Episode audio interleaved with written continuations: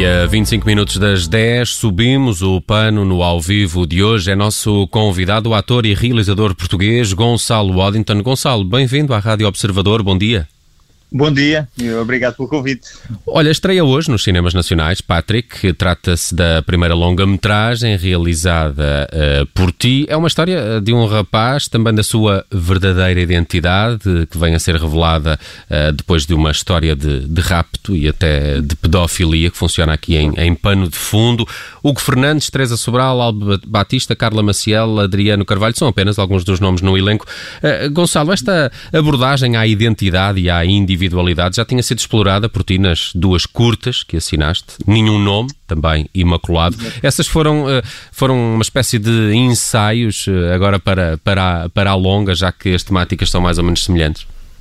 Uh, sim, se eu pensar nisso agora, Sim, posso dizer que as duas curtas uh, terão sido, se calhar, ensaios, uh, experiências que eu fiz uh, nos temas de identidade.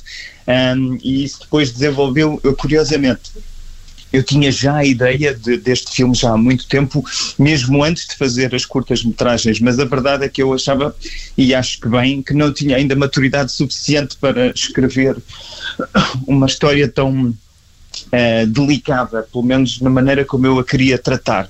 E entretanto, pelo meio, uh, foram-se metendo estas duas curtas, portanto, uh, nem posso, nem consigo, aliás, dizer o que é que veio primeiro e o que é que influenciou o quê. Mas elas, eh, enfim, têm, têm uma, uma ligação, nem que seja vendo agora esta data. Uh, uh, Gonçalo, uhum. este, este filme estreou em setembro do ano passado, no Festival de Cinema de São Sebastião, e estreou muito bem, já lá vamos. Uh, agora agora chega, chega às salas, chega só agora por causa da pandemia ou já estava previsto este, este delay entre a estreia entre, a, entre a estreia para os críticos e agora a estreia para o público em geral?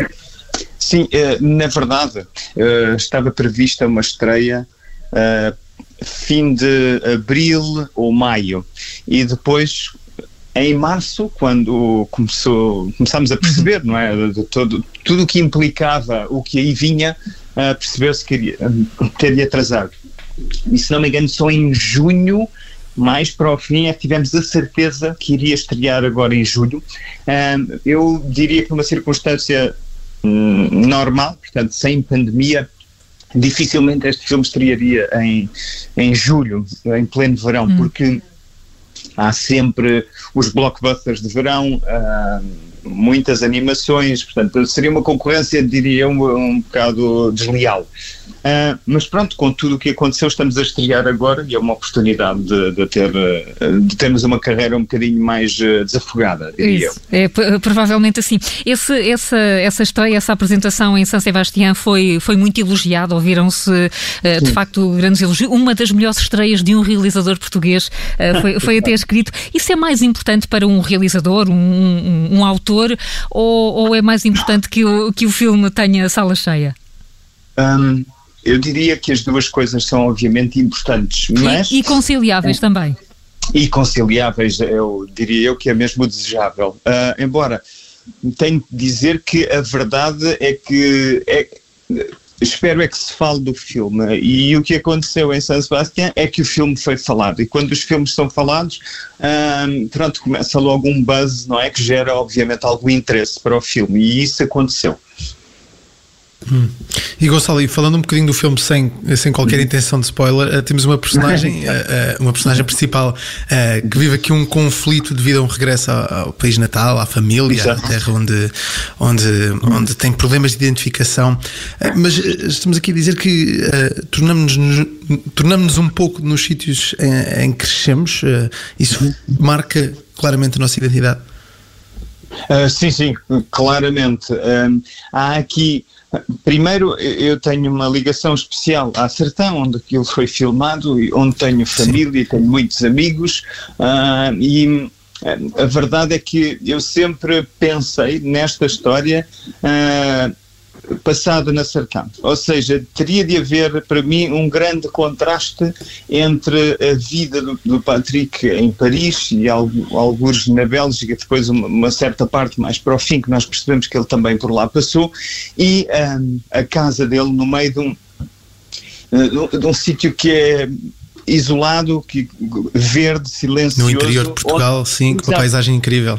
E é, exatamente, e que é também um, bastante parecido com o processo uh, identitário, no fundo, que é ele, Patrick, é uma pessoa mais uh, ritmada, mais acelerada, com um beat assim um, um bocadinho mais acentuado, e o Mário, eventualmente, é aquela pessoa mais calma, mais doce, terá sido eventualmente. Portanto, uh, eu precisava desse contraste de eh, campo interior e de um, uma capital europeia altamente mexida, claro. não é? E que ele, onde ele se sente bem no início do filme e depois quando ele chega a acertar, nós percebemos que aquilo que não lhe faz confusão nenhuma, que é o barulho de uma cidade que não para, o trânsito, as pessoas, tanta gente, é, é o, é o que lhe faz confusão na Sertã, é precisamente o trânsito dos insetos, dos pássaros, do vento nas árvores, isso aí estressa de alguma forma.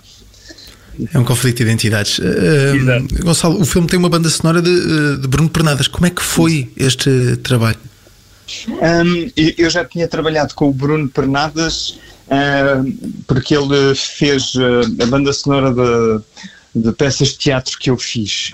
Uh, então eu já o conheço e conheço o trabalho dele já há algum tempo. E curiosamente uh, quando eu lhe falei do filme e lhe disse precisamente o que eu pretendia, mostrei-lhe algumas referências, portanto eu queria, obviamente há ali alguma melancolia, alguma dureza, alguma secura, mas gostaria que, além de, de, da versão acústica, que houvesse qualquer coisa de, de, eletrónico, que fizesse um bocadinho o contraste, mais uma vez, entre a parte mais plástica de Paris e a parte mais natural, o mundo natural da, Sertã. E ele, uh, passado muito pouco tempo, enviou-me sete ou oito temas, se não estou enganado, tudo em MIDI, coisas que ele fez em casa, e já lá estava tudo. Portanto, eu disse, não é preciso mais, porque já tens aí muita coisa.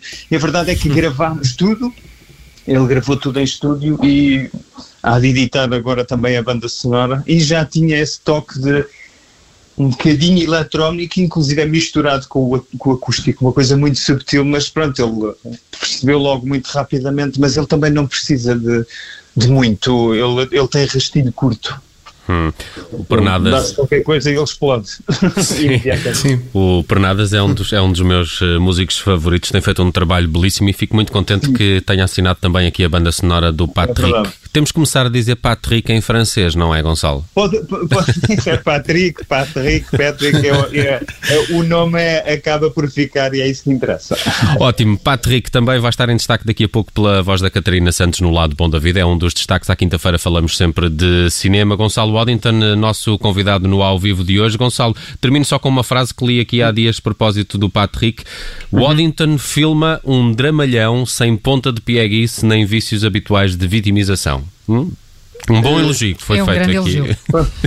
Exato. É, pelo menos é o que eu pretendo. Uma grande frase.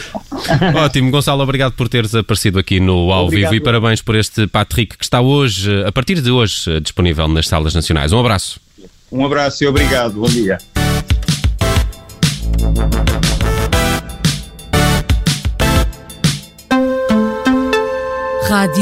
Obrigada por ter ouvido este podcast. Se gostou, pode subscrevê-lo, pode partilhá-lo e também pode ouvir a Rádio Observador online em 98.7 em Lisboa e em 98.4 no Porto.